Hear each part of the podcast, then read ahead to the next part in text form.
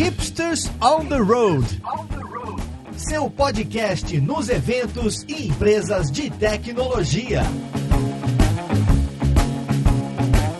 Olá, jovem! Eu sou o Gabs Ferreira e esse é o Hipsters on the Road, o seu podcast em empresas e eventos de tecnologia. E hoje a gente está aqui com mais um case. Dessa vez a gente vai falar sobre gestão de pessoas na GUP. Olha, falei certo, falei certo, Alberto? Ainda bem, né? Tava difícil. A gente vai falar sobre como a GUP gerencia as pessoas, os times de tecnologia e pessoas da empresa no geral, como eles contratam e outras coisas legais e interessantes aí da empresa. Vamos lá para esse podcast e ver então com quem que a gente vai conversar.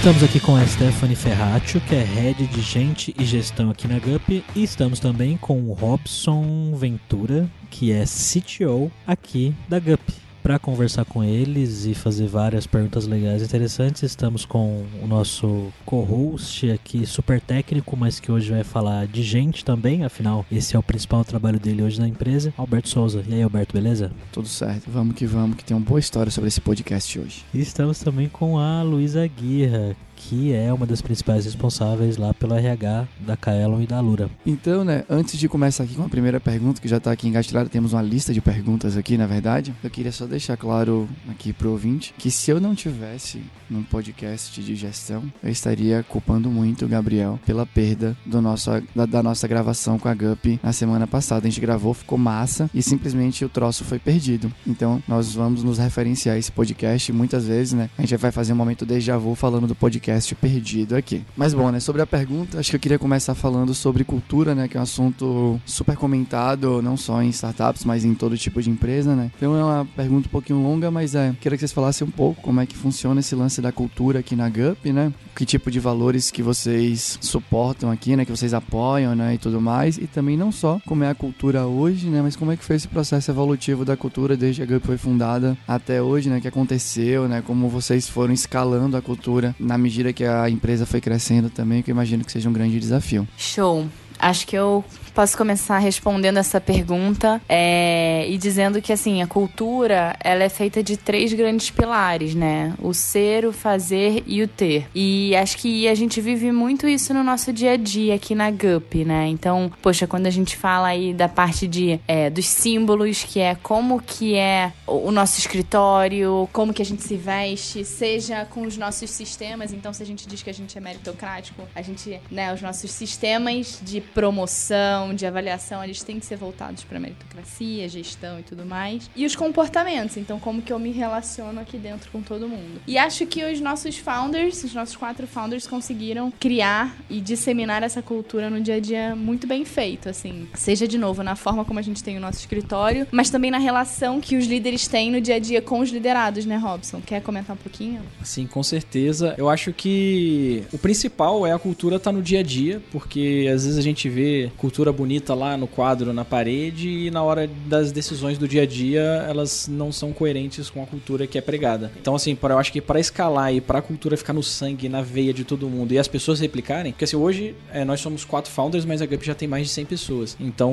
não tem como a gente garantir que todas as pessoas, nós quatro, garantir que todas as pessoas estão com a cultura da GUP afiada. Então, a gente precisa de escalar isso e escalando a gente agindo dessa forma, as pessoas ao nosso redor vão agir dessa forma de acordo com a cultura e isso vai passando para frente para os novos Guppers já verem isso no dia a dia. Mas tem algumas coisas também de, de rotinas que a gente tem uhum. que também reforçam isso, né?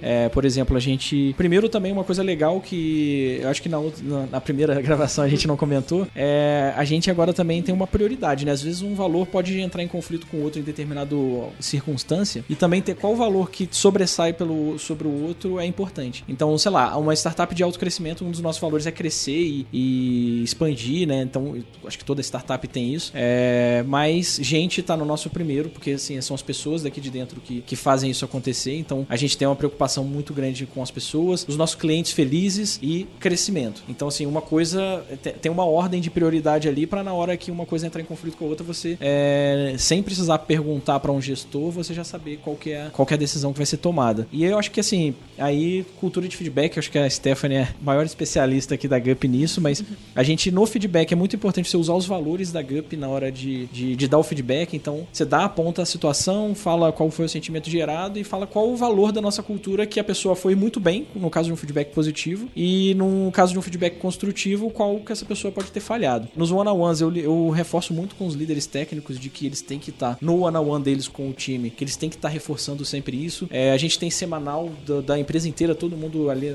numa parte ali, todo mundo fica.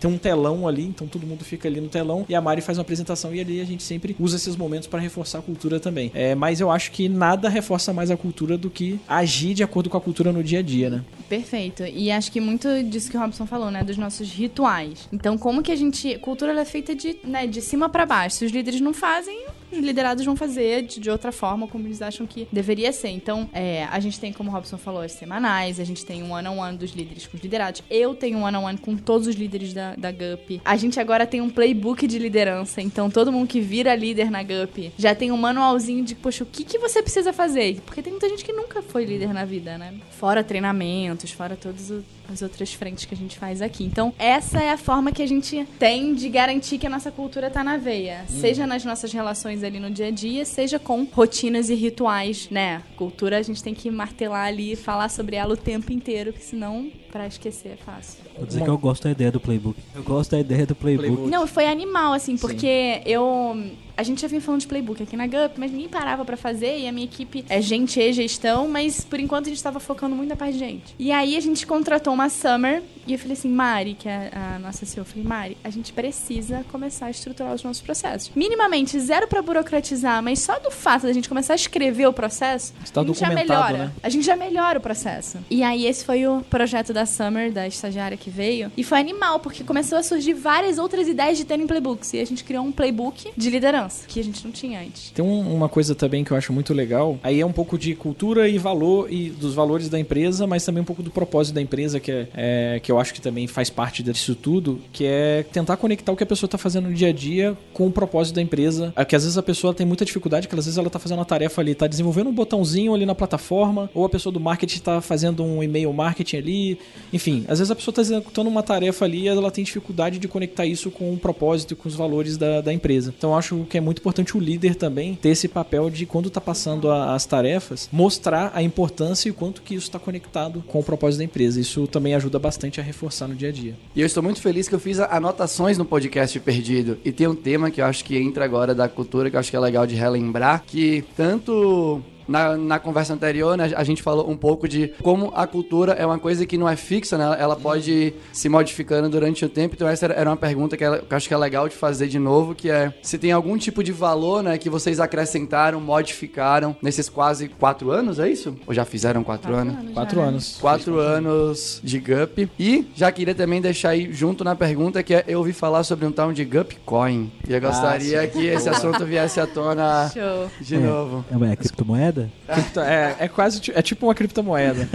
o Gupcoin acho que é uma ótima forma também de, de reforçar a cultura. Eu até tinha anotado aqui para falar, mas acho que a, a Stephanie falou várias coisas legais ali, eu acabei deixando, mas foi legal você relembrar. Que o Gupcoin é, é uma, na verdade, é um Merit Money lá do Management 3.0, que a gente falou algumas vezes na, na, na, outra gravação, na gravação podcast perdida. E o Gupcoin é uma forma das pessoas se reconhecerem, é um sistema que as pessoas é, se reconhecem e a gente criou algumas regrinhas ali, a gente usa uma plataforma online e a gente tem uma moedinha, a gente fez até um logo que é um gupzinho dentro de uma moedinha e tal. E foi legal porque o engajamento foi muito alto do, do pessoal. É, a gente começou só com o time de engenharia e agora a gente expandiu pro time de, de CS também. E o legal dele é que a gente criou uma regra lá que para você reconhecer uma pessoa, você tem que indicar qual o valor da cultura essa pessoa brilhou naquele momento. Então, qual o valor da cultura foi executado naquela ação que essa pessoa mereceu o reconhecimento. E o reconhecimento pode ser desde para um favor que a pessoa te fez, você estava precisando de ajuda, a pessoa te ajudou. Pode ser porque ela fez uma apresentação para todo mundo e você achou legal. Pode ter sido porque ela fez uma entrega que você achou legal. Então, assim, não precisa. O Merit Money, o Gupcoin, a pessoa pode dar no momento que ela achar que a pessoa merece. A gente não tem uma regra de quando dar o Gupcoin e associando sempre a um valor da cultura. Então, isso é muito legal porque diariamente as pessoas estão se reconhecendo e elas estão olhando o valor da cultura. Porque ela, quando vai falar, poxa, você foi lá, deu uma palestra animal. E um dos nossos valores da, da nossa cultura é ser referência, é brilhar os olhos. Então, quando você vai lá e dá uma palestra e compartilha conhecimento, você você vai estar atingindo, pode, podemos dizer, três valores da nossa cultura, que é juntos são mais fortes, brilhar os, brilhar os olhos e ser referência. Então, as pessoas diariamente estão sendo expostas aos valores. Então, isso vai reforçando bastante. Qualquer outro? E teve uma coisa também legal do Gup Coins, que a gente dá o direcionamento de ser com base no- nos valores, mas também você pode botar a hashtag que você quiser. E surgiram comportamentos ou valores diferentes, né? Surgiu um de foco, que foi uma super novidade, que a gente foi investigar e viu que, pô, fazia super sentido. Então acho que muito isso que você tá falando de, pô, a cultura ela vai se modificando ao longo do tempo. É claro que ela não vai sair da água pro vinho, mas eu acho que a gente vai agregando novos valores ou, né, ajustando um valor ou outro. E eu acho que foco foi um que surgiu. É, outro que também a gente fala muito aqui na GUP é o nervoso e nervosinho. Esse era legal, é Isso é legal. legal. E, é, eu acho que o lance da cultura, ela vai evoluindo porque ela vai se adaptando à realidade da empresa, à realidade do mercado, aos desafios do dia a dia e às pessoas novas que vão entrando, né? Então acho que é natural a cultura evoluir, mas é igual a Stephanie falou, ela não vai sair da água pro vinho, né? Ela tem uma, ela tem um, Ela tem ali um- uma base, uma né? base, né? E o que, que é o nervoso, nervosinho mesmo? O nervoso nervosinho foi o seguinte, a gente ia, sei lá, acho que foi o que, Robson, ano passado, ano retrasado, No começo do ano passado. a gente teve uma- um famoso dia T, que é um dos nossos rituais aqui, que todo início barra fim de trimestre a gente tem uma reunião pra falar de como que foi o último tri e, né, traçar aí os objetivos É do tipo uma próximo. Retrospectiva no mundo ágil, uma retrospectiva do TRI, só que com a empresa inteira. É. E aí a gente sempre também usa esse momento pra reforçar alguns pontos importantes da nossa cultura. E uma das coisas que a gente queria reforçar é essa história do nervoso e nervosinho. Qual a diferença de um e de outro? É, o nervosinho é aquela pessoa assim, putz, tô incomodada com o negócio aqui da GUP, mas eu vou conversar com o meu colega aqui, vou, pô, tô chateada, não sei o quê. E aí você meio que contamina as pessoas ali, né? Às vezes a pessoa nem tava com aquela insatisfação, aí o outro vai lá e reclama, e reclama com uma pessoa que não pode resolver aquele problema, Exato. ele gera insatisfação em mais uma pessoa, né? Exato. Isso vai criando uma atmosfera negativa. Isso é bem o nervosinho, assim, de ah, tô nervoso realmente, mas tô nervosinho porque não tô tomando nenhuma atitude com relação a isso. Tô só reclamando, né? Tô só reclamando. O nervoso é aquele assim, pô, eu tenho sentimento de dono, eu não tô concordando com isso aqui, eu vou lá falar com a Stephanie, porque eu sei que ela é a pessoa que vai resolver, eu vou falar com o Robson, eu vou falar com a Mari. Esse é o famoso nervoso e nervosinho. E a gente quer nervosos aqui. E eu costumo tudo- até falar, chamar de in- inconformados, mas é porque É nervoso nervosinho fica um nome legal, né? Mas é uma pessoa inconformada. E é o, é o famoso sentimento de dono. Se eu não concordo com uma coisa, ou não- tô vendo que, pô, a gente tá indo pra um caminho, uma decisão de um caminho que eu acho que não faz sentido é, com base no propósito da GUP ou tudo mais, eu vou falar com quem vai resolver esse problema. E a gente quer muitos nervosos aqui. A gente quer as pessoas inconformadas, como o Robson disse, porque são essas pessoas que fazem a gente dar os próximos passos. Então a gente começou isso lá atrás e isso virou da cultura. Eu acho que o próprio Gupcoin que a gente falou agora é um resultado de um inconformado, de um nervoso, não Uhum. de um nervosinho. Porque ele achava que ele não. Foi um, o Afonso, nosso, um dos nossos líderes técnicos, que ele, ele falou: Poxa, eu não acho que é legal a forma como o mercado avalia as pessoas. E, pô, estudei bastante, Merit Money, não sei o que, o que que você acha de fazer um experimento? E que eu acho que é muito mais justo. E, pô, vamos testar. E a gente testou, funcionou pra caramba. Ou seja, é uma pessoa que ela podia estar reclamando, pô, mas a avaliação não faz sentido do jeito que a GUP avalia hoje. Não, ao invés de ficar reclamando com as pessoas que não podiam resolver, ele propôs uma melhoria, ou propôs um teste, chegou pra mim e falou, a gente falou, fizemos um experimento dentro de engenharia e hoje tá começando a expandir pro restante da GUP. Então, isso eu acho que é muito é um bom exemplo de como que essa Total. cultura é, ajuda a empresa a evoluir. Eu tenho que confessar que eu já fui um nervosinho antes de trabalhar na Kaelon, viu? Desses que fica reclamando e não faz nada pra mudar. Eu vou te falar que, pô, tem um case legal também. A gente fez entrevista uma vez de um, de um desenvolvedor que ele era mal, o cara voava, era uma máquina. Mas, quando ele contou da história dele, ele parecia ser um nervosinho. Nervosinho. E aí o Robson, né, Robson, sentou com ele e falou: Olha, a gente gostou muito de você, mas assim, aqui a gente tem a história do nervoso e nervosinho e a gente acha que até hoje você teve histórias mais de nervosinho do que de nervoso. E você tem todo o potencial para ser um nervoso. E obviamente a gente explicou o que, que era isso. E, pô, o cara é super nervoso e arrebenta. Sim, e ele até agradeceu na época da, da entrevista, mesmo antes da gente dar o resultado, falou, cara, obrigado pelo feedback, porque é, eu acho que é isso mesmo e eu preciso mudar, e, e eu acho que na GUP eu vou conseguir melhorar isso. Então foi bem legal, porque no processo seletivo já teve um aprendizado, sabe? Massa. Bom, pra mim está tudo esclarecido sobre a cultura dentro da GUP.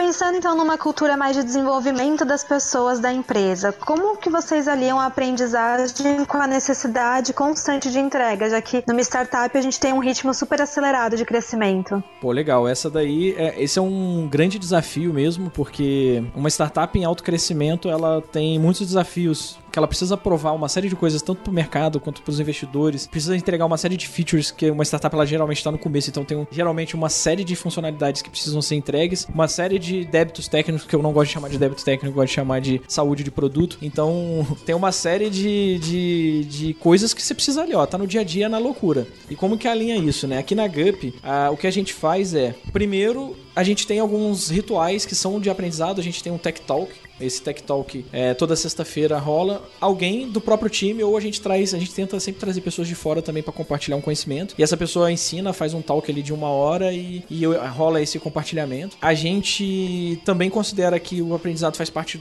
das tarefas, então quando a gente vai fazer uma tecnologia nova que ninguém tem conhecimento, a gente usa spikes para a pessoa estudar e entender aquilo ali. Geralmente um spike gera um compartilhamento depois. A gente tem um, isso pensando no time de engenharia, mas também tem da o GUP compartilha toda sexta-feira. É, daqui a pouco pouco vai rolar, né? A gente tá gravando numa sexta aqui.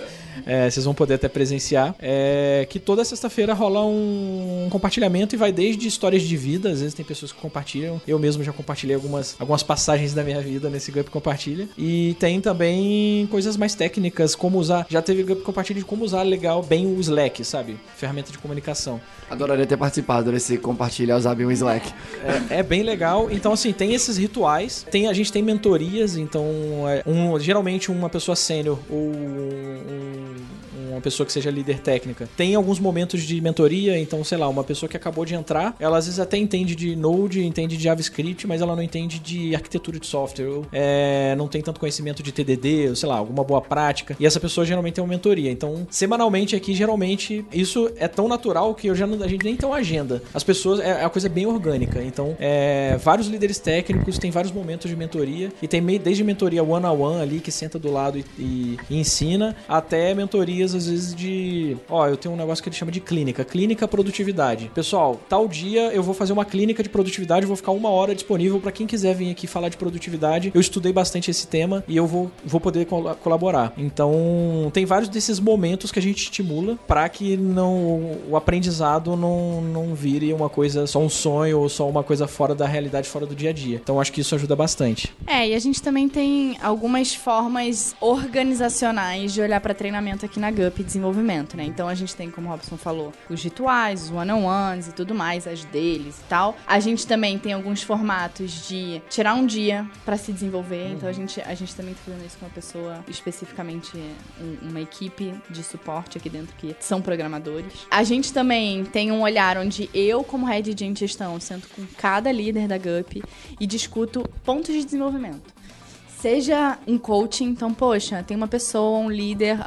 O próprio líder que eu tava conversando, a pessoa falou, poxa, eu tô precisando de um coaching, o que, que você acha e tudo mais. Pô, legal. É, até pensar num treinamento sobre escutativa e persuasão para um, pra um time de customer success, de, poxa, a gente realmente precisa entender o que, que o nosso cliente precisa, né? Conversar com vocês pra gente pensar numa parceria. Então, assim, a gente, com o one-on-one, -on -one, a gente, é, eu com os líderes, a gente extrai muito do que, que a gente precisa focar em treinamento. E desenvolvimento também. Então, a gente não olha olha, tem até no mundo de gestão de pessoas, tem até a brincadeira do 70-20-10, onde 70% de desenvolvimento é treinamento, o resto tudo é mentoria, é coaching, seja colocar uma pessoa num projeto específico para ela se desenvolver naquilo. Então, isso é uma outra forma que a gente trabalha aqui dentro também, pensando como GUP geral, né? Tem uma outra coisa que eu esqueci de citar. Uma coisa que a gente já fez isso algumas vezes e foi legal é tentar alinhar também os objetivos de carreira da pessoa com Perfeito. coisas para GUP. Então, a gente, os nossos líderes, eles fazem levantamentos de pô, quais são as ambições, quais são os objetivos de carreira. E, por exemplo, a gente já teve um caso de um dev que ele tava, pô, tô querendo ir pra área de inteligência artificial. Aí a gente falou, pô, legal, é, vamos fazer um experimento, assim. Aí essa pessoa, ela falou, ah, quero, mas eu ainda tô na dúvida. Ele não tinha certeza. Essa, o contexto é o seguinte: essa pessoa, ela queria dar o próximo passo na carreira, mas ela não tinha certeza. Se ela queria inteligência artificial, mas tinha essa ideia, pô, deve ser legal. Então a gente falou, ah, vamos fazer um experimento, a gente te coloca, sei lá, um dia da semana, um dia do seu sprint vai ser focado em tarefas de inteligência inteligência artificial, já que isso é um dos cores da GUP, então a gente tem bastante gente que entende bastante de inteligência artificial aqui. A gente falou, ó, daqui a dois meses a gente conversa de novo e vê. Porque ele tava meio que na dúvida, pô, vou pra liderança técnica, vou parar de inteligência artificial. E ele ficou dois meses pegando tarefas de inteligência artificial e ele falou, ah,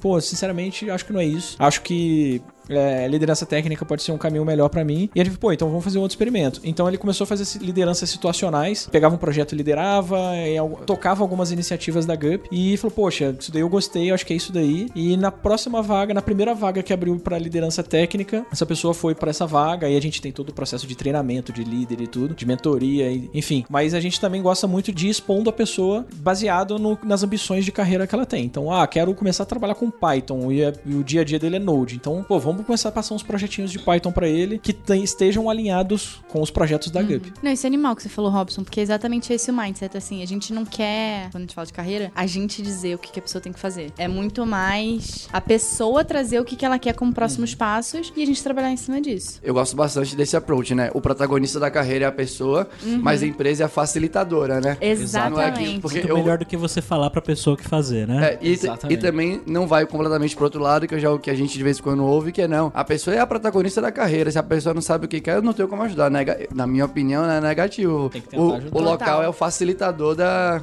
E é curioso carreira, porque tem né? gente que às vezes não sabe nem o que, que quer. E aí, dentro do treinamento de liderança que a gente faz aqui na GUP, a gente tem uma metodologia que ajuda a pessoa a entender assim, putz, o que, que eu faço bem? Tem várias dinâmicas pra Animal. ajudar eles. Pra ajudar. E aí, assim, pô, o que, que eu faço bem? O que que eu. Com o que eu faço bem é uma oportunidade, e o que, que eu não faço bem e que, pô, pode ser ruim, que eu preciso me desenvolver. E com base nisso, a gente começa a pensar, pô, se você faz bem tal coisa, existem, olha só, essas opções, essas e essas. E tem opções que às vezes a gente não tá nem enxergando e que às vezes pode ser animal pra GUP e que, sei lá, não tá na nossa visão. Olha, eu vou dizer que eu me interesso por esse treinamento aí, pra saber o que eu quero da vida. Eu acho que o ouvinte que tá, que tá aí escutando Pô, a gente também se interessou por Ah, esse. mas vamos ter a publicação das vagas aqui no final do podcast. Vai Por favor, Vai gente, queremos vocês. Saber o que você tem na aptidão, descobrir sua aptidão, olha. Não, tem- eu acho que Certo. tem algumas coisas que você pode. É, tem várias técnicas. Uma das que a gente usa aqui é você lista algumas tecnologias ou, enfim, é, algumas habilidades e você fala, pô, quanto que você daria pra você mesmo de 1 a 5 hoje e o quanto você gostaria de estar no futuro. Então fala assim, pô, Python hoje eu tô 1 e eu quero estar 5 no futuro. Então, pô, vamos focar nossos estudos em Python. Aí outra tecnologia lá, eu tô 2, mas beleza, pra mim 2 tá bom porque eu não, não, não, não me interessa. E, e é um trabalho um pouco de autoconhecimento, né? Então quando você expõe a pessoa uma pergunta, às vezes ela nunca parou pra refletir sobre aquilo ali, e ela começa a pensar um pouco mais e começa, pô, acho que eu gosto disso daqui, acho que isso aqui é interessante. E quando você expõe a pessoa, tanto pra pergunta quanto pra oportunidades de executar aquilo, ela começa a realmente ver se ela gosta ou não. É legal, né? Que é o verdadeiro plano de carreira, né? Porque a carreira dela vai crescendo independente do local onde ela esteja, né? Uma hora ela tá na GUP, outra hora ela pode estar em outra startup, em outro tipo de negócio. total. Mas as, as habilidades ela vai levando de um canto pra outra, né? Posso só te, co- te corrigir? A gente aqui Ai, na GUP, a gente, Corrige, por favor.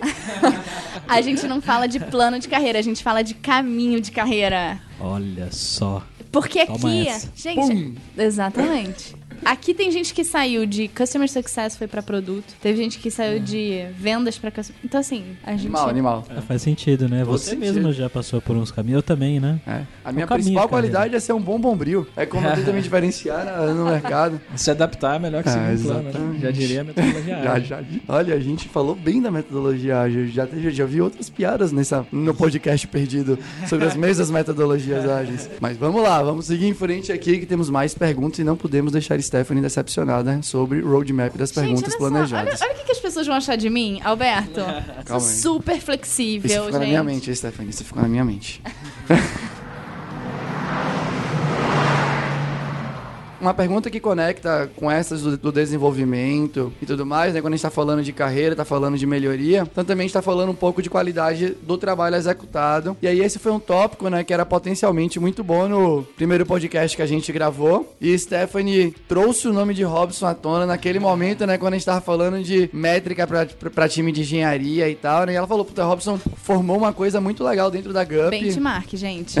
Formou uma coisa Calma muito aí, legal. Vamos lá, E eu confesso que fiquei curioso naquele momento, continuo curioso agora e usarei esse podcast para fazer a pergunta: Como, Robson, É. aqui na GUP vocês medem a qualidade né, das- do trabalho das pessoas no time de desenvolvimento, né? Que tipo de metrificação, que tipo de indicadores vocês construíram aqui, né, para conseguir ter esse tipo de insight? Acho que primeiro é bom a gente separar o que que é indicador e o que que é meta, né? Tem indicadores, o indicador indica algumas coisas e você pode acompanhar ele pra ver a saúde das coisas, enfim. É, e meta é uma coisa que você tem que bater e você tem que atingir. É, e alguns indicadores você botar como meta pode ser perigoso porque pode gerar incentivos perversos. Linhas de código. Linha de código, isso não é, isso não é legal. O cara vai fazer uma função que podia ter 5 linhas, fazer 20. Escreve mais código aí. É, duplica pouco código. código Não, aí. pra que, que eu vou reaproveitar? Eu vou fazer, vou duplicar. Jesus, só de imaginar que isso já aconteceu. É, Então, assim, o que que a gente. Pô, não, não é um tema simples e não, não tem nada. Não tem nada assim, um número vai lá e indica se a pessoa tá produtiva ou não. Não existe isso. Eu acho que tem indicadores que você tem que ter uma análise humana em cima desses indicadores. É, mas meta, o que, que a gente geralmente faz é meta do time de engenharia. Então, pra citar algumas, assim, por exemplo, uptime, ou seja, o tempo que a plataforma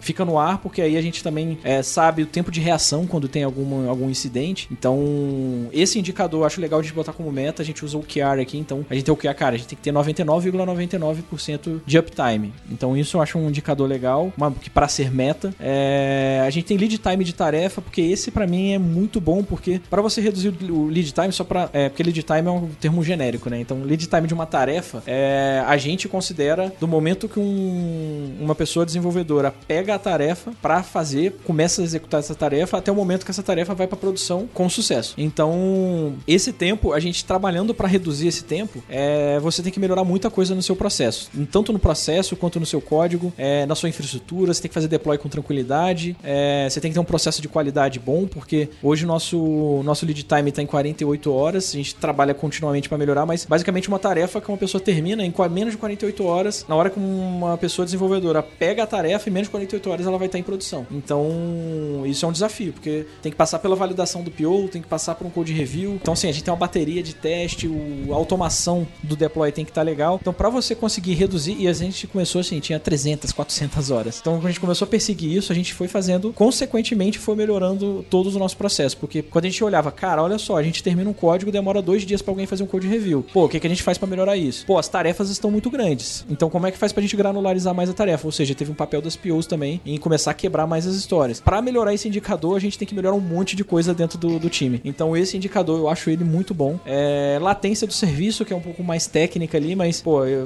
atinge diretamente a, a experiência do nosso usuário, né? Então é importante a gente botar isso como meta. É, o P99, que tem um pouco a ver, mas a latência, a gente vê a latência média, e o P99 é o tempo máximo que 99% das requests levou. A request mais lenta dentro dos 99%, esse é o número é, do P99. Então, quanto mais a gente reduzir, quer dizer que 99% dos requests estão, estão legais ali, estão com uma saúde boa. Porque às vezes a média pode te enganar, que você pode estar com um outlier ali lá pra baixo e, e tá te enganando. Frequência de deploys também é um negócio legal. Hoje a gente tem uma frequência de mais ou menos 20 deploys por dia. E pra conseguir conquistar isso, você tem também que tá. A casa tem que estar arrumada. Seu, sua bateria de teste tem que estar boa, sua automação tem que estar boa, sua infraestrutura, porque o deploy não pode impactar na experiência do usuário, então você tem que investir bastante em como esse deploy é feito. Então, frequência de deploy também é um indicador que a gente bota como uma das metas que a gente acompanha. É bug- bugs escapados, que a gente chama de escapados, porque se pegar internamente, beleza, pô, ele só não pode é sair. E o bug que é pego internamente, ele impacta diretamente no lead time, porque se uma tarefa ficar indo e voltando, vai impactar no lead time. Então, o bug que escapa, a gente também quer ver pra a gente tra- trabalhar em cima da qualidade. É número de erros 500, enfim, uma geral aí do que, que a gente acompanha como área. E individual, né? Aí que vem a polêmica, né? O que que é essa Tava aqui daí, esperando cara? você você ter uma coisa individual. Tava, falar, cara. tava aqui esperando. Mas individual, cara, a gente não trabalha com, com meta. A gente trabalha com indicadores. Então a gente acompanha desde pontuação do sprint. Então, quanto que essa pessoa impactou na entrega da sprint. Assumindo que a gente não compara, não compara time com time, não, não existe esse tipo de coisa. A ideia não é comparar, a ideia não é criar heróis, sabe? A ideia é analisar, pô, uma pessoa ela tem uma frequência de entrega. Dado que o time mesmo,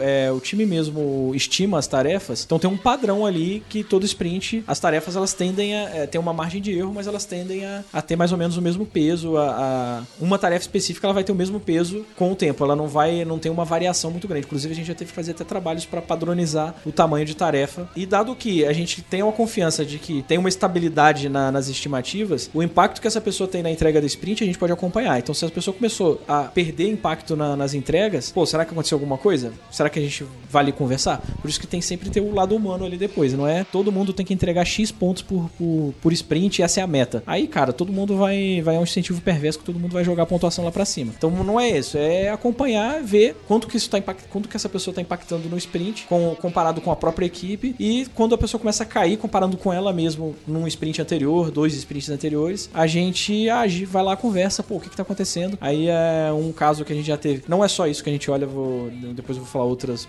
outras métricas que a gente olha, mas é, a gente já viu que pessoas que caíram, a gente olha é, colaboração, então tem, a gente tem o Gupcoins que a gente citou anteriormente, a gente tem número de mensagens, quantidade de code review, quantidade de pull request, troca de mensagens e canais colaborativos, então assim, tem uma série de coisas que a gente olha que tem um padrão. As pessoas elas têm um padrão quando você vai olhando e quando esses indicadores caem de repente, alguma coisa errada tem. Ou sobem também. Ou né? sobem. Então, assim, aí a gente vai lá e age. Fala, pô, o que que tá acontecendo? E a gente já descobriu pessoas que estavam passando por problemas pessoais, doença na família, depressão, algumas coisas assim que a gente pode ajudar. Porque às vezes a pessoa ela não tinha a iniciativa de chegar e pedir ajuda, mas quando a gente viu que os indicadores dessa pessoa caiu, aí o líder técnico vai lá e conversa com a pessoa e a gente descobre. Então, assim, é um monitoramento de como as pessoas estão e não é- a gente não bota isso como meta, que realmente, se botar como meta, você cria competição entre as pessoas do time e isso não é bom. A gente quer criar um ambiente de colaboração. Essas metas que a gente fala, essas, é, esses indicadores que a gente acompanha, é, esses indicadores individuais que a gente acompanha, são mais para indicar a saúde, a saúde do time, é, se uma pessoa tá evoluindo ou não, enfim. Acho que é mais para isso do que para Sobre ela mesma, né? Evoluindo. sobre ela mesma. De acordo com ela. A gente não faz comparações. Ó, bota no quadro lá, essa pessoa foi a que mais entregou. Não existe isso. É, é ela com ela mesmo no- nos sprints anteriores. E, enfim. E vai. Porque muitas vezes quando a gente vai dar o zoom também, a gente descobre que, como entrou uma pessoa nova no sprint, bagunçou a, a estimativa e balançou todos os números. Então, beleza. Então vamos esperar mais duas, três sprints para ver se a coisa tende a estabilizar. Então, sempre que o time dá uma mudança no time, os números dão uma bagunçada. É, e é legal até acompanhar isso, porque você sabe que toda vez que entra pessoas no, no time, dá uma bagunçada. Então, você consegue ter um histórico para comprovar isso. Então, na hora você se prepara melhor também acompanhando esse tipo de indicador. E foi muito através dessas análises, né, desses indicadores aí de saúde que a gente estruturou o nosso onboarding também. Então a gente viu que, pô, a gente precisava de pessoas que rampassem mais rápido, que tivessem um projeto para aprender melhor sobre a arquitetura da GUP, a linguagem como, que a gente usa e tudo mais. Então serviu de muitas frentes para a área de gestão atuar. Então isso também foi muito legal. É, pra, é, eu acho que dois exemplos legais foi é, um que a, a Stephanie já falou, né? Que é a do onboarding, que a gente viu que as pessoas demoravam muito pra chegar no mesmo nível do restante do time que já tava lá dentro. Então a gente falou, pô, o que, que a gente faz? Vamos, vamos tentar criar um processo de onboarding aqui pra acelerar esse aprendizado pra pessoa já estar dentro do time mais rápido. E outro é, que foi legal foi uma análise de. Tem um termo chamado craft, que é a quantidade de coisas que você tem que fazer que não tem a ver com a tarefa especificamente, mas você precisa fazer. Então, sei lá, um código que tá muito acoplado, você tem que mexer naquela classe, mas quando você faz isso, você tem que mexer em um monte de outras classes porque tá tudo acoplado. Então, isso é, é craft. Então a gente começou a ver assim, cara, o que, que tá acontecendo? E começa a analisar, olha commit, ver quantos. Aí a gente começou a fazer umas análises. é, meio- a gente vai explorando, cara. é no- no- Animal. então, assim, quantidade de arquivos por, por, por request. Será que isso é indicativo? Se tiver muitos arquivos sendo comitados, alterados por pull request, será que isso é bom ou é ruim? Então a gente vai correlacionando tudo e vendo a saúde do produto. Então é uma coisa bem exploratória, mais do que meta, entendeu? Animal, eu tem duas coisas que eu gostaria muito de falar. Eu fico muito feliz quando eu ouço a empresa usando indicador pra indicar, não pra definir nada, né? Exatamente. Total. Então, acho, acho Não que usando linhas de código, Isso né? é muito legal, né? O indicador indica para um ponto de investigação. E eu acho que um colega nosso de longa data lá da Kaela, Maurício Anisha, fica muito interessado em saber de, de todas essas métricas de código, todas essas coisas que são avaliadas dentro da arquitetura da GUP, né? Ele, ele estudou bastante isso lá dentro. É tema de doutorado dele. Anish, vou falar com você sobre a GUP para ver se vocês não querem se juntar. Opa! Certeza. Sobre Porra. métricas e Tomar um produtividade, café aí. só. Pegando aí um, um gancho com a resposta do Robson, me surgiu mais duas perguntas. Que a primeira é em relação à meta de lead time que você disse que vocês tinham no time, né, para reduzir o lead time. E eu achei muito interessante porque o jeito que vocês resolveram achar para diminuir isso foi melhorando o processo. E muitas vezes o que acontece é que as pessoas pensam que para diminuir o tempo de alguma coisa elas têm que fazer mais rápido e acaba até prejudicando a qualidade do trabalho. Então, queria saber como que vocês trabalharam, né, a comunicação com o time. Pelo que eu entendi, tiveram mais pessoas envolvidas, foi os desenvolvedores, os POs, etc. Como que vocês trabalharam para eles pensarem em melhorar o processo e não só colocar sangue no olho ali e acabar logo a tarefa? Pô, faz muito sentido a pergunta, porque realmente pode ser assim, poxa, só reduzir o tempo, então pode ser um incentivo perverso para as pessoas fazerem sem qualidade, só escrevendo código e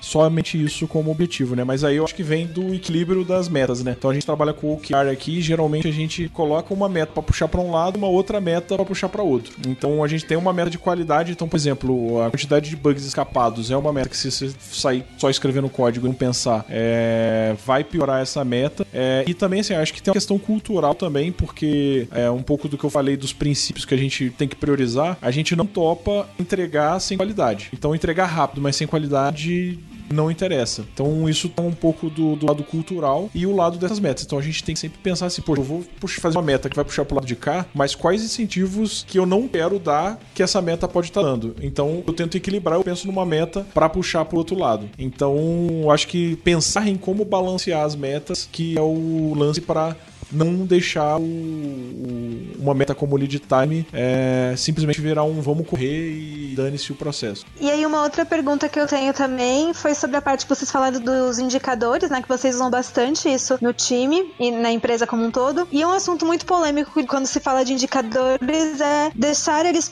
eles públicos para todo mundo ou não. Como que funciona na GUP? Olha, assim, eles são públicos, mas não existe um ranking, né? Eles são públicos no sentido de, pô, os dados a gente usa o Gira, então os dados estão lá. Então qualquer um pode chegar lá e olhar. É, os dados estão no GitHub, então assim, os dados estão lá. Se as pessoas quiserem olhar, é, o acesso está lá. Mas a gente não cria essa coisa do ranking, botar na parede de desenvolvedor do mês, sabe? Então não existe isso porque isso pode criar um ambiente de competição que a gente não, não gosta. Mas os indicadores estão. A gente tem um dashboard que mostra os indicadores de time, de lead time, de P99, latência, esse tipo de coisa. E os individuais a gente deixa mais pro próprio líder acompanhar junto com o time, esse tipo de coisa. Mas é, os dados, de certa forma, estão públicos. Se as pessoas quiserem acessar, tá lá no Gira, tá no GitHub, mas não existe essa coisa do ranking ali, de estar tá exposto, entendeu? É, a gente também usa os OKRs, né, que são da área de engenharia uhum. barra produto, também é acessível para todo mundo. Então, a Sim. nossa semanal, o Robson, que é o nosso CTO, né, e o Vini, que é o nosso head de produto, os dois vão lá e apresentam como que estão os resultados. E aí é mais área do que individual também, a gente não tem OKRs individuais. Então, a ideia é ser muito transparente. Isso é, um, inclusive, um dos nossos valores, né?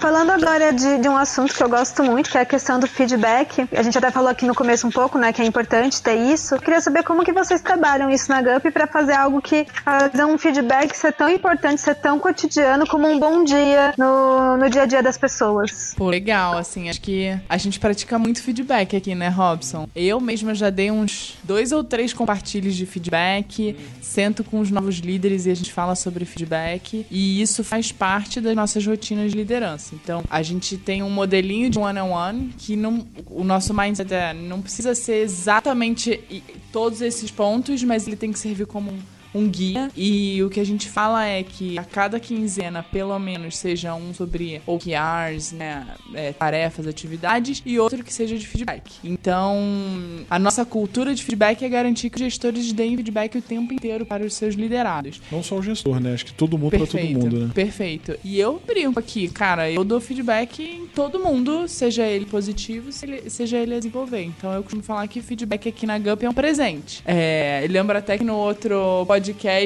o Alberto fez um paralelo que foi legal, que é o presente você recebe, você pode ficar feliz, você pode não gostar também, Sim. mas tá tudo bem. E feedback é uma percepção, então é uma fotografia e acho que as pessoas aqui na GUP recebem, pô, já, já entrou no sangue, eu acho, né? E esse do todos para todos, eu acho muito importante também, que às vezes acontece a pessoa chegar, pô, cara, tô, tô meio chateado por causa disso, disso, disso. Pô, mas você já chegou pra pessoa e falou? Pô, conversa, chama a pessoa pra tomar um café e fala pra ela, fala o que que isso te gerou. Porque não tem como, é, é o que a Stephanie sempre fala, não tem tem, quando você fala que aquela ação te gerou um sentimento, a pessoa não tem como não não te gerou o sentimento. Então, Aquele impacto em aquele você, impacto né? em você. Então a pessoa não tem como controlar o impacto. Então, é, não tem como a pessoa falar que não aconteceu. No máximo ela vai poder explicar e tentar pontuar o que, que rolou. E é- isso pra gente é muito no nosso primeiro valor, é transparência e integridade. Então, transparência, ser dar feedback é ser transparente também, né? Então, isso é muito importante. E aí eu acho que eu lembro que no, no, no podcast perdido, eu lembro que eu tinha comentado que aí eu lembro que gerou um certo interesse de todo mundo, foi de que eu não sabia dar feedback. Eu, assim, eu, eu, Verdade, bem lembrado. que eu, eu estou CTO, mas eu sou desenvolvedor, né? É aquela que você até brincou que uma vez programador, sempre programador. Então, CTO é um cargo, mas a essência é de programador. E eu sempre fui muito focado ali em entrega e botava o fone de ouvido e mastigava as coisas para entregar. É, e era muito. Eu, eu tinha. Eu não, o meu trabalho, meu dia a dia nunca foi de dar feedback e conversar com as pessoas. Então, isso foi uma grande diferença. Quando eu me tornei gestor, isso foi um grande desafio. Poxa, eu era. Eu achava que tudo era subentendido. Eu acho, não, pô,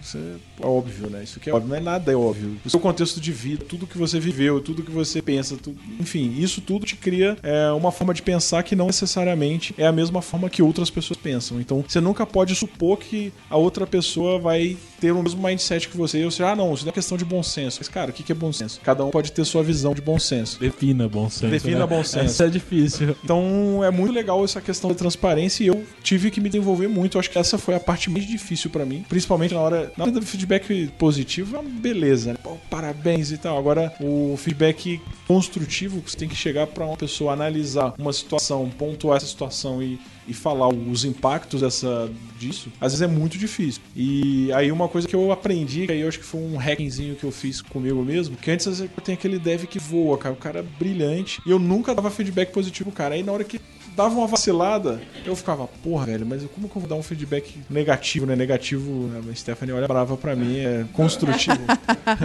como que eu vou dar um feedback pra essa pessoa de um, de um erro que ela cometeu, sendo que, porra, é boa pra caramba. Aí eu aprendi que assim, nossa, se eu tô me sentindo mal de dar esse feedback de um ponto negativo, porque é porque eu tô dando muito pouco feedback é, positivo. Então, assim, essa pessoa, o meu medo era de gerar uma insegurança na pessoa. E se eu tô com medo de gerar uma insegurança nessa pessoa, sendo que eu sei que essa pessoa é boa, talvez eu não esteja sendo claro o suficiente de que ela é muito boa. Então não tá faltando feedback positivo. Então você tem que sempre reforçar os bons comportamentos para que quando você der um feedback para um comportamento que não é tão bom, a pessoa não vai entrar num modo de, de, de insegurança. É, se guardou um rancor ali, né? Caramba, tem dois anos que não fala comigo e agora não vem falar. É, É, pra, é, é o lance do cafezinho, né? Se você só chama a pessoa pra tomar um café pra dar esporro, é exatamente. cara, quando você chamar a pessoa pra tomar um café, ela. Não, eu conheço uma história que era toda vez que o gestor eh, levava pra almoçar que ia mandar embora. E ninguém queria almoçar com a pessoa. O dia que ela foi pedir pra almoçar, mas tipo, porque queria almoçar, ninguém queria ir com ela. Eu- mas eu, eu não sei se isso é coisa de, de- de brasileiro ou não sei, mas eu sinto que, pelo menos nos lugares que eu já trabalhei, pelo que eu já conversei com pessoas, a gente não tem, no geral, uma cultura boa de feedback. De dar feedback. Parece que é uma coisa pessoal, né? Principalmente o construtivo, né? Você ir falar que a pessoa não tá fazendo uma coisa bem, ou, ou de repente cometeu algum erro, ou de repente pode ser melhor, parece que você tá, não sei, é, falando mal, pessoa, né? É, exato. Não, perfeito. Mas eu acho que isso tem muito a ver com a cultura do brasileiro mesmo, do latino. A gente junta, é um mix de emoções, assim, do lado pessoal e, e profissional, né? Então, por isso que a metodologia que a gente usa aqui, que é, né, situação que aconteceu, qual foi o comportamento que essa pessoa fez e qual o impacto que gerou em você. Isso ajuda também a dar um feedback, a desenvolver, porque você tira todos os julgamentos. Porque eu acho que todo esse, sempre essa palavra, né? Nossa, então eu tô recebendo esse feedback, então lá, eu vou, eu já estou taxado de não sei o quê. Não, zero taxado e é é uma julgamento. percepção e, e tira toda a parte do julgamento, que eu acho que é o maior, a, a maior questão aí. E né? isso me traz também uma coisa que eu acho importante pontuar. Muita gente, aí, cara, eu isso daí é muita gente lê livros de agile, de um monte de coisa da Europa e dos Estados Unidos e, e o cara quer aplicar by the book no Brasil. A regra, né? Cara, você tem que adaptar a cultura, times, as pessoas são diferentes, cara. E países são mais diferentes ainda, as cidades são diferentes. Trabalhar no Rio é muito. Eu sou do Rio, é muito diferente de trabalhar aqui em São Paulo. É, que deve ser diferente de trabalhar em qualquer outro lugar do Brasil. Então você tem que adaptar. Então, é, toda vez que eu converso com alguém é, e a pessoa, ah, não, mas aí, aí vai lá e cita aquela metodologia do livro e ele esquece totalmente o lado humano, todo, totalmente. Aí eu falo, cara, essa pessoa nunca liderou pessoas, porque ela, ela tá falando by the book ali, mas, cara, a pessoa vai ter um dia que ela vai estar pai doente, é, descobriu que tá com uma doença. Cara, essas coisas acontecem. Quando você lidera muita gente, gente situações desse tipo, um falecimento da família, a pessoa descobriu que tem uma doença. Esse tipo de coisa acontece, você tem que saber lidar com isso. E a parte que muita gente esquece do, do Agile é pessoas mais que ferramentas e processos, cara. E isso é o primeiro item, e as pessoas esquecem disso. Então, assim, é, às vezes as pessoas focam muito no processo. Ah, não, é Scrum, é XP, é... e esquece do lado humano, esquece da pessoa. Às vezes uma conversa é melhor do que qualquer processo bem definido, entendeu?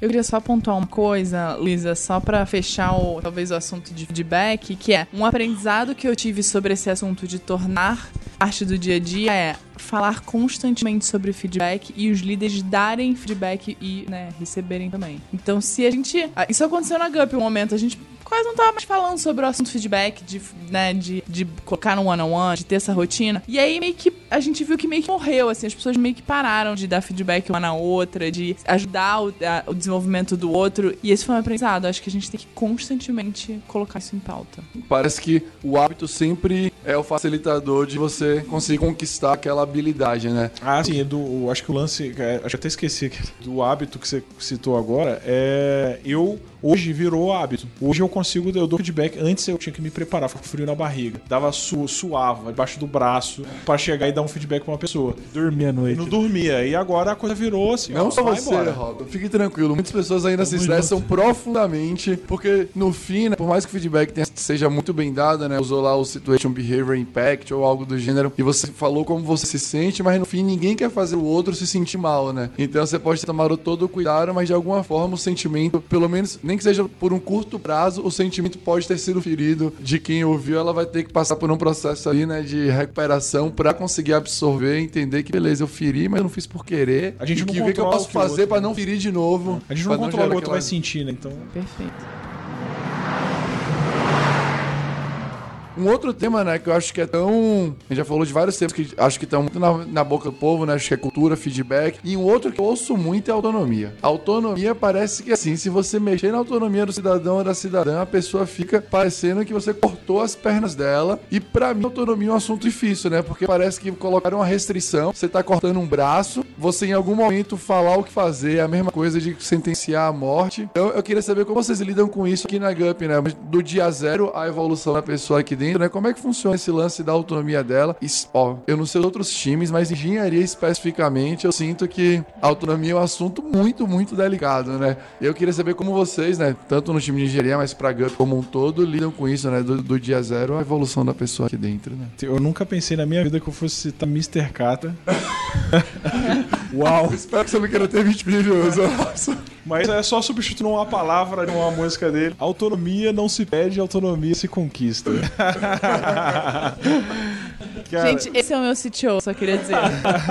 assim, eu acho que autonomia é um negócio assim. se- é, a pessoa entra na empresa, ela tem que conquistar a confiança para quanto mais você confia, mais autonomia você vai dando. A autonomia, assim, é loucura você pensar que você vai entrar numa empresa e você já vai sair fazendo o que você quiser no dia zero da empresa, no dia um. Então, a gente aqui. E a autonomia também, o que a gente costuma. Eu costumo falar com o meu time é, cara, a gente tem que ter algumas restrições e o dia a dia vocês tocam. Mas, por exemplo, a autonomia que muita gente de, de engenharia pede, ah, não, eu quero escolher qual linguagem eu vou usar no projeto. Eu falo, Pô, mas aí? É, aí qual o impacto dessa escolha? Eu até, beleza, quando a pessoa propõe, eu faço uma série de perguntas que geralmente, é, se a na resposta se engasgar pra responder, é, não, não- é que aí assim, pô, e aí? Como é que a gente vai recrutar pessoas dessa linguagem depois? Você já botou esse software, produ- um software com essa linguagem em produção? Quais são os desafios? Que tipo de problema pode dar esse tipo de linguagem em um ambiente de milhões de usuários? Porque geralmente as pessoas não sabem responder isso porque vai muito no hype, ó, eu vou falar que essa tecnologia é legal. Então assim, a gente não é fechado, mas pra fazer uma para pro time ter autonomia, ou melhor, o time eu dou autonomia, mas as escolhas elas têm que ser justificadas. Não quer dizer que a autonomia é você não ter justificativa pra tudo que você vai escolher. Então, tendo uma boa justificativa, o time pode escolher o que quiser, mas tem que ter boa justificativa. Dê aquela engasgada pra responder alguma coisa, opa, tem, tem Carregar sinal. o piano. Tem que carregar o piano, boa.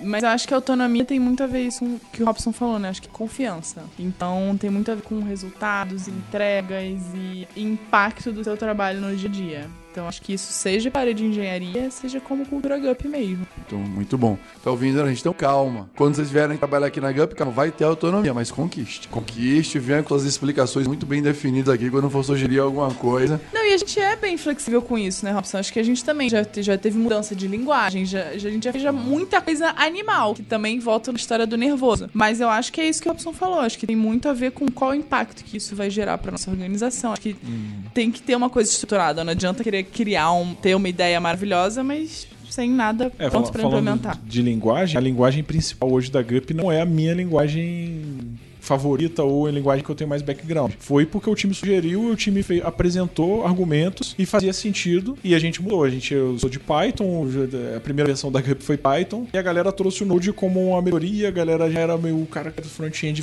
lá no comecinho todo mundo fazia tudo, então vamos usar JavaScript na- no front e no back que pelo menos não vai ter o- a quebra de, de- de linguagem, de paradigma ali, então foi, foi bom, foram bons argumentos, todo mundo sabia mais de JavaScript do que de Python, então foi, porra, faz sentido, vamos mudar. E hoje, aí obviamente a GUP cresceu pra caramba, hoje, mas hoje basicamente 90, 90 e poucos por cento do código da GUP é, é Node. Foi uma mudança que veio do time. Então, é, não é que, que a gente não muda e tem que ser o que eu quero, é tem que ter, sim, tem que fazer sentido, né? Respeitar as, as restrições, todo mundo tem autonomia, né? Que é verdade. exatamente. E eu não gosto de fazer jabá, mas dado que falaram de JavaScript em back-end, front-end, é justamente um dos cursos da Kaela, né?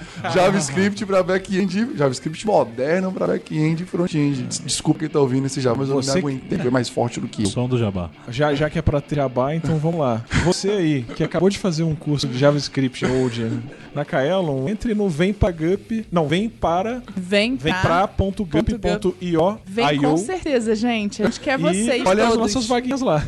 Falando então de um assunto que a GUP manja bastante, que é de contratar pessoas. Contratação parece ser um gargalo aí para a área de tecnologia, que por mais que a gente tenha muitas vagas, as empresas têm dificuldade para achar pessoas que atendam às necessidades para essas vagas. Como que vocês lidam com isso? É, recrutamento de dev é difícil pra todo mundo, inclusive pra gente que sabe recrutar. Queremos vocês, Queremos galera. vocês aí que estão ouvindo. Mas assim, o que eu aprendi na dor, eu acho que todo mundo pode aprender no amor aí, é, já dando essa dica aí, porque primeiro você tem que construir uma. Você tem que atrair as pessoas mesmo antes que você tenha a vaga. É, isso, assim, com a correria e loucura de startup, eu eu acho que eu demorei até um pouco mais para aprender isso. É, e hoje a gente é super focado, inclusive tá participando de um programa como esse, escrever blogs, vender a, ma- como marca empregadora é fundamental. Então você tem que atrair, você tem que começar a conversar, mesmo antes de ter venda, você já começa a conversar com sênior, principalmente, que é mais difícil ainda. Você começa a conversar, toma um café, mostra ah, a sua empresa, cria uma, uma relação com essas pessoas, para na hora que você abrir a vaga, você já tem um monte de gente ali pronta, esperando. Porque se você esperar, como por exemplo, já teve casos que eu tive que marcar um café, meio sem como quem não quer nada. Aí foi lá, conversou, porra, olha a Gup, a Gup tem isso, a gente usa tecnologia, tem uma cultura legal e tal. Aí a pessoa, nossa, bacana e tal. Aí eu converso, chamo a pessoa pra participar no processo. A pessoa, porra, deixa eu dar uma olhadinha nessa tecnologia. Aí todo esse processo às vezes demora semanas. E, pô, se você tem uma vaga que você tem que fechar rápido, ferrou. Então, se você consegue fazer esse processo continuamente, nunca parar, sempre tá trazendo pessoas pro seu. A gente fala que é o inbound recruiting, né? Pô, gente, ó, eu queria dizer o seguinte, eu já não tenho mais trabalho. Eu não tenho mais trabalho, porque vocês veem, o meu CTO, ele fala toda a minha linguagem, isso é maravilhoso. Mas basicamente é isso mesmo, assim, a gente usa uma metodologia chamada Inbound Recruiting, que é primeiro entender quem é essa persona, essa pessoa que a gente quer é, trazer para a GUP. E foi muito animal fazer esse trabalho, porque a gente identificou várias características e, e questões importantes, necessidades importantes para essa persona, que antes não tava na nossa cabeça. E que é muito. Essas pessoas são muito mais voltadas para propósito, para aprendizado, para trabalhar num time que é colaborativo do que por simplesmente remuneração, por exemplo, que era uma das coisas que estava na nossa cabeça antes. É exatamente. Então, aí a gente, com base nisso, a gente estruturou, né, a jornada do candidato. Então, desde o momento em que ele descobre sobre a marca da GUP, que é muito isso que o Robson tá falando de, ah, mandei um LinkedIn pra alguém, chamei pra um café e tal, até o momento onde a gente brinca que é o sim no casamento, que é a pessoa topar vir pra cá. Então, tem toda um- uma jornada e como que a gente é intencional nessa jornada e mostrar pra galera, assim, o que que é GUP e como que você vai crescer, vem crescer com a gente. A gente tá num crescimento aceleradíssimo e a gente quer pessoas que, pô, cresçam juntos também. Então, isso foi incrível fazer esse projeto e, e tem sido cada vez mais animal esse mindset de, de ser mais proativo do que reativo, né? Abrir uma vaga e sair correndo atrás de gente. É, e tem, eu acho que pra recrutar também, você ter uma cultura legal dentro da sua empresa também é fundamental. Até pra ter indicações, né? Hoje acho que 50%, né? Esther? 60%, das 60%. nossas vagas são indicação. Então, indicação. isso mostra o quanto que as pessoas daqui se identificam com a cultura. Porque se não se identificasse, não ia indicar. Exatamente. E. Aí, assim, é, você tendo a cultura, mas uma coisa que eu aprendi também é você não adianta só ter a cultura. Se você quer recrutar, você tem que mostrar essa cultura também. Então, a gente tá num processo muito de, cara, escrever sobre o que, que a gente tá fazendo aqui dentro. É, tá participando aqui faz parte de uma, de uma iniciativa desse tipo também, que é, é importante as pessoas verem como que é legal aqui e as pessoas tomarem conhecimento. Às vezes tem a pessoa que amaria trabalhar na GUP e nem sabe que a GUP existe, ou nem sabe, ou melhor, sabe que às vezes a GUP existe, mas não sabe que é legal trabalhar lá. Então, ter esse trabalho de, de trabalhar a marca empregadora é fundamental e tem toda a questão de processo também, que eu não sei se a pergunta vai mais pra isso, pra como a gente seleciona, porque se você não fizer esse trabalho anteriormente também, quando você vem uma, sei lá, acontece muito comum, a startup vai lá, recebe um caminhão de dinheiro, aí tem que contratar 60 programadores, aí bota o salário lá no teto e traz um monte de gente júnior com um salário de sênior e, cara, vira o caos. Aí a coisa Destrói o mercado. destrói o mercado, que inflaciona o mercado, e as pessoas entram lá e não conseguem, aí começa a ver que não tá entregando nada e tá dando problema, e cara, isso é bem comum. É, você conversa com pessoas que já trabalham em startups que cresceram muito. É comum, quando recebe um caminhão de dinheiro, vem aquela pressão, ó, você tem dois meses pra contratar um monte de gente. Então, assim, se você não faz esse trabalho prévio, é complicado, assim, você provavelmente vai ter muita dor de cabeça na hora que você precisa contratar uma galera. E esse trabalho que a gente tá fazendo agora é garantir que quem vem tá muito afim, tá comprado e tem a nossa cultura. Então, quando você faz esse, isso que o Robson falou de né, subir muito o salário pra trazer sei lá quantos devs e, e, e aí a galera também não tá muito comprada. Ele vai chegar por causa do dinheiro e não pelo propósito, não porque fazer acontecer e crescer junto, né? Acho que é um... Sim, E aprender, eu acho que aprendizado também é uma coisa bem relevante. com certeza.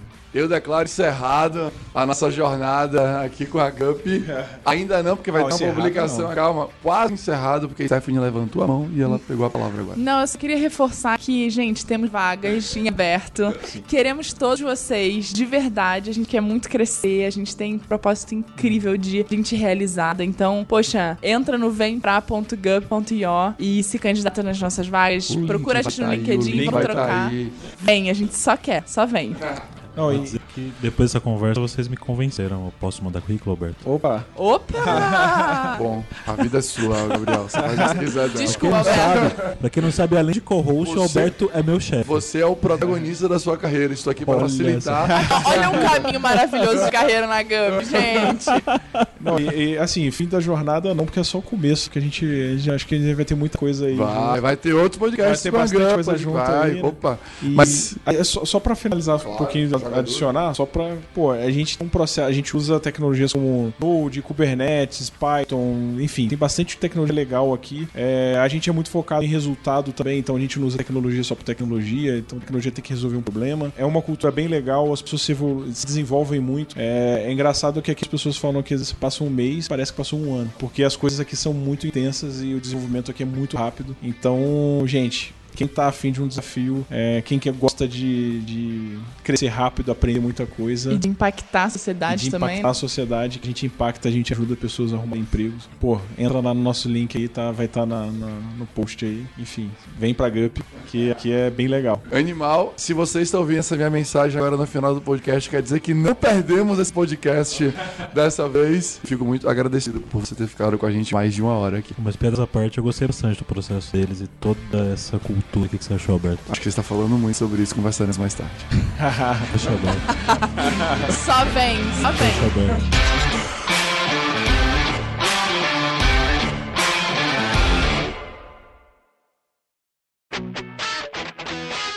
Você ouviu o hipsters.tech, produção e oferecimento alura.com.br, cursos online de tecnologia e Kaelon, ensino e inovação.